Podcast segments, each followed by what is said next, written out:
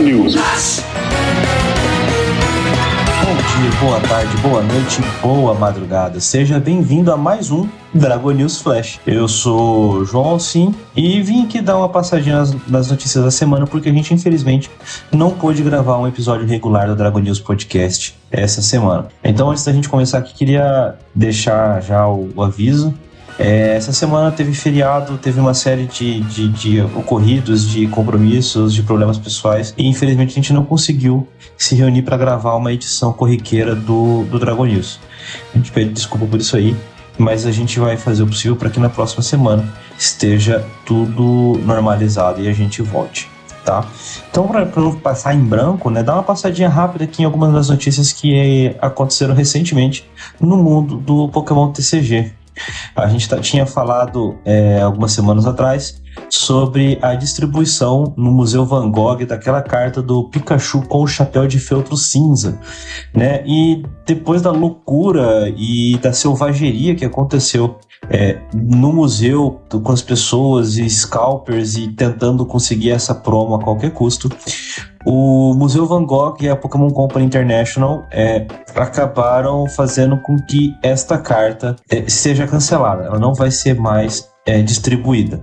Né? Então, antes você tinha que ir ao museu, participar de, um, de uma experiência lá no, no museu relacionado ao universo Pokémon, e aí você ganhava, né? você tinha a oportunidade de comprar alguns produtos e você recebia essa, essa promo. Então, agora você ainda pode participar da experiência, ainda pode visitar, ainda pode fazer é, toda tudo planejado lá, mas a promo não está mais é, disponível. A TPC também avisou que ela vai retornar para estoque em algum momento no futuro no Pokémon Center, nos Estados Unidos, Reino Unido e no Canadá. Esse momento, infelizmente, ainda não foi informado, né? Mas quando voltar, a princípio, nas compras a partir de 30 dólares, você vai receber é, uma carta promo do Pikachu com chapéu de feltro cinza. Seguindo aqui sobre cartas, né? A gente teve algumas revelações. Foi revelada uma linha evolutiva da Tinkaton, que vai ser na coleção Future Flash é, no Japão. E a expectativa é que ela venha fazer parte da nossa Paradox Rift, a fenda paradoxal.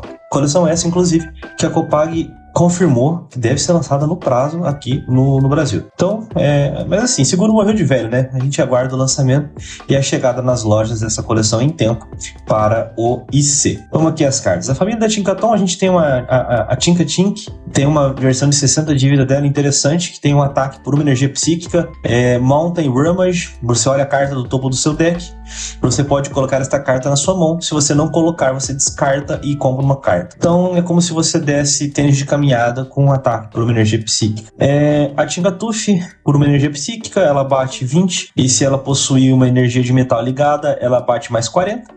E a Tinkaton, com 130 de HP, estágio 2, por uma energia psíquica, Crushing Blow, bate 30 de dano e descarta uma energia do Pokémon ativo do seu oponente. E também por uma, uma energia psíquica, Alloy Hammer, 60 de dano. Se ela possui qualquer energia de metal ligada, este ataque causa 120 de dano adicional. Toda a família tem fraqueza ao tipo metal, e a Tinkaton especificamente tem custo para recuar 2. Eu achei uma carta assim meio, meio fillerzinha, apesar da arte bem maneira, do Keishiro Ito. É uma, uma bem memezinho, bem qualquer coisa. Mas o que não é qualquer coisa é o Tatsugiri. O Tatsugiri foi revelado, eu achei com bastante potencial. Então vamos a ele. Tatsugiri é um Pokémon do tipo dragão com 70 de HP, básico, por uma energia de água, Water Gun, 20 de dano, e por duas energias incolores, Survival Strategy. Procure no seu baralho por até duas cartas e coloque-as em sua, em sua mão. Então, embaralhe o seu deck você pode trocar este Pokémon por um dos seus Pokémon no banco. Ele não tem fraqueza, não tem resistência e seu custo para recuar é 1. Essa carta aqui eu achei muito interessante, tem um grande potencial é, para controle. Então, é você buscar duas cartas no baralho, colocar na mão. É, eventualmente pode ter um potencial para outros decks, mas eu acho que já é, é reduzido. Mas para controle eu acho realmente muito forte. O único ponto negativo da carta é que de todas as formas do Tatsugiri eles escolheram a mesma forma que a gente já tem em outra carta, né? Então eu fiquei na torcida para ser uma outra, uma outra forma do, do Tatsugiri, mas eles escolheram a mesma. A arte é bem maneira também. Então dá uma olhadinha depois que é bem interessante. Também foi revelada uma linha evolutiva do Crobat. Essa eu achei bastante interessante porque a família é toda do tipo noturno, mas eles puxaram as, fra as fraquezas relativas ao tipo voador do Crobat. Então toda, toda a família tem fraqueza ao tipo elétrico, resistência ao tipo lutador. Né? Então voltaram a fazer esses Pokémon Dual Type. É, não sei se vai ser um padrão, mas nesse caso foi como era antigamente, né? Ele adota um tipo, mas a fraqueza e resistência da sua outra contraparte. É, o Zubat, ele tá aqui basicamente para evoluir, né? Por uma energia noturna, você joga a moeda, se você tirar a cara, deixa o Pokémon do oponente confuso, por duas incolores da Razor Wing com 20 de dano seco. O Golbat, também com 80 de HP, é, por duas incolores, Lit Life e 30 de dano. Você cura dele a mesma quantidade de dano que você causou ao oponente. Então, se você é, bater na fraqueza, né, 60, você vai curar 60. E o Crobat, muito interessante, tipo noturno, com 130 de HP, estágio 2, por duas energias incolores Mad Echo, 50 de dano.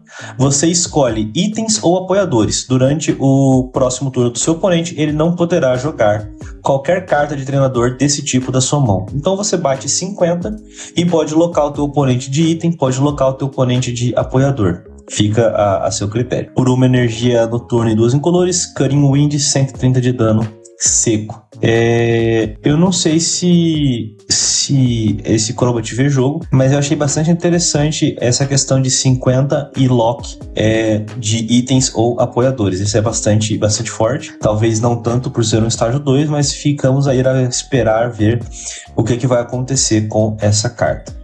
É, também foi revelada uma carta do Morpeco. Esse Morpeco eu achei muito interessante. É aquele Morpeco com, com, fome, né? Então a carta do tipo noturno, aquele Morpeco que é preto e roxo, um cinzinho escuro, né?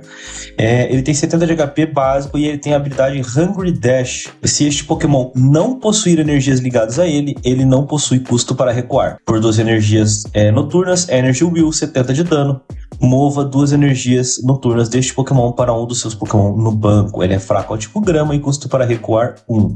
Eu achei bastante legal porque ele tem. O, o, o dano é pesado, né? É, por duas energias noturnas, o custo é pesado. Mas a habilidade, deixando ele sem custo para recuar, se ele não tiver energias, é bastante interessante, que geralmente a gente vê alguns Pokémon que eles ficam sem custo para recuar se eles têm energias e que é exatamente o contrário. Então você pode abrir o jogo com ele e ele tem custo de recuo zero enquanto ele não possuir uma energia. Achei isso bastante, bastante interessante. Então resta a gente ver com o que, que isso aqui pode jogar, podendo ser sempre aquele pivô que a gente fala que tá virando bastante comum nos decks. Tá todo mundo procurando um recuo zero para chamar de seu. E por fim, para a gente encerrar aqui é, esse Dragon News Flash, a gente teve reveladas quais serão as promos de pré-release da coleção Fenda Paradoxal. Então, eles vão ser o Ti Yu, que ficou com uma arte maravilhosa. Nunca achei que pudesse. Eu brinco que ele é o, peixe com conjuntivite, mas ficou bem maneira a arte dele. Então, vai ser Ti Yu, o Iron Bundle Futurista, o Chatu, que é aquele que tem habilidade parecida com a do Shadow Rider Calyrex é, VMAX, e o Edge Slash. Então, é, são as promos que a gente vai ter nos pré-releases dessa coleção. Lembrando que é, essas cartas, as artes, né, como a gente tem de costume, são diferentes das, das artes regulares que vão vir na coleção. E todas as quatro artes da, das promos de pré-release de Feira Paradoxal não saíram no Japão ainda, então a expectativa é que ela saia lá na coleção Shiny Treasure, que estão dizendo que o boato, e aí, vamos lá, é boato, não é informação, que deve ter alguma coleção mini set em janeiro aqui no Ocidente, provavelmente com cartas da Shiny Treasure, tá? É, para mim, a gente já falou de todas essas, essas cartas, né? O Edge Slash é aquele que não toma dano de Pokémon X e Pokémon V, o Iron Bundle é aquele que você força o oponente a trocar, né? Ele dá um repel, e o, o Tiu é aquele que ataca 50 mais 90 se você teve um Pokémon nocauteado no último turno. É, então, assim, são cartas bastante interessantes, especialmente o Chatu, na minha opinião, e o Iron Bundle. É, podem ganhar, eventualmente, um pouco de, de, de, jogo. Então a gente fica aí no aguardo. Não tem, na minha opinião, promo ruim nesse, nesse pré-release. Também não tem uma promo assim, nossa, essa aqui é a promo. Então todas ok, pelo menos.